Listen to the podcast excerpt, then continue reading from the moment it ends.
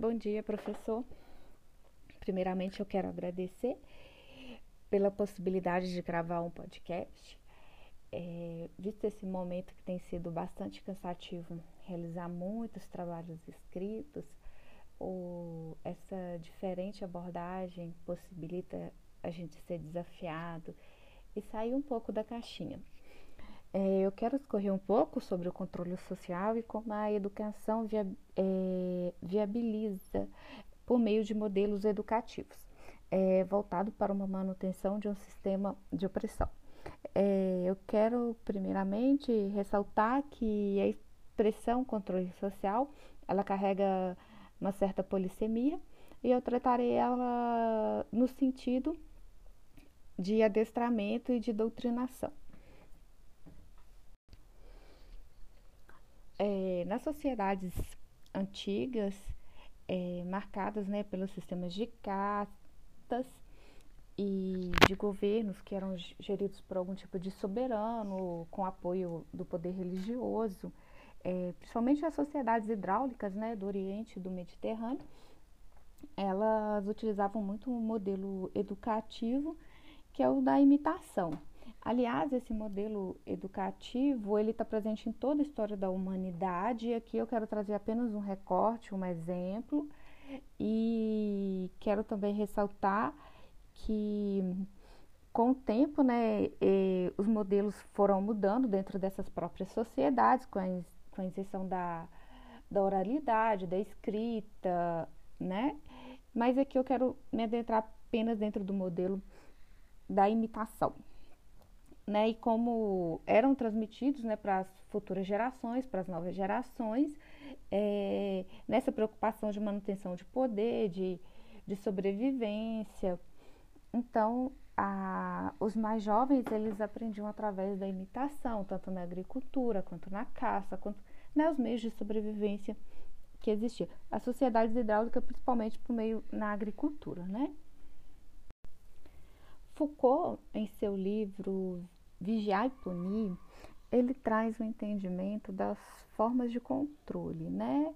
E aí ele cita a própria instituição escolar como uma instituição disciplinadora, onde os alunos, né, os educandos, eles chegam ali e são ordenados, regulamentados, onde seus corpos são voltados, né, para um alinhamento, para uma educação não só os corpos, a mente, também a consciência, né? seguindo uma visão utilitarista, né? a visão da lógica capitalista.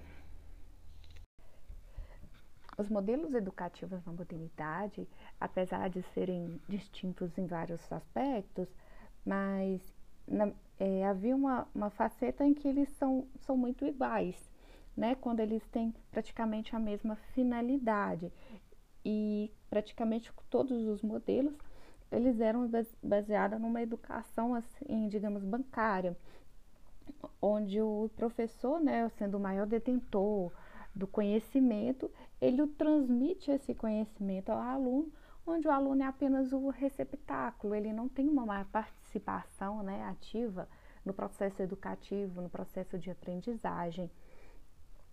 É, seguindo mesmo aquele ideal positivista, né, do Augusto Comte, é que para haver um certo progresso da sociedade, um certo avanço da sociedade, né, acreditava também que o progresso tá, traria né, melhoras, é, essa ideia do, do progresso é, é, bom, né, ele é bem visto.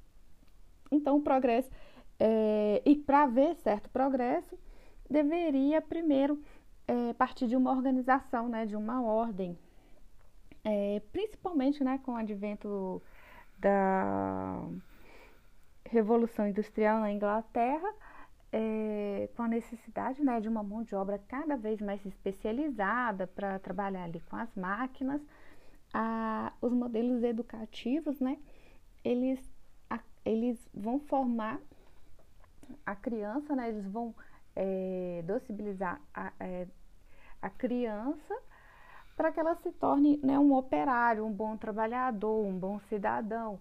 É, ela, ela vai fazer essa organização, né?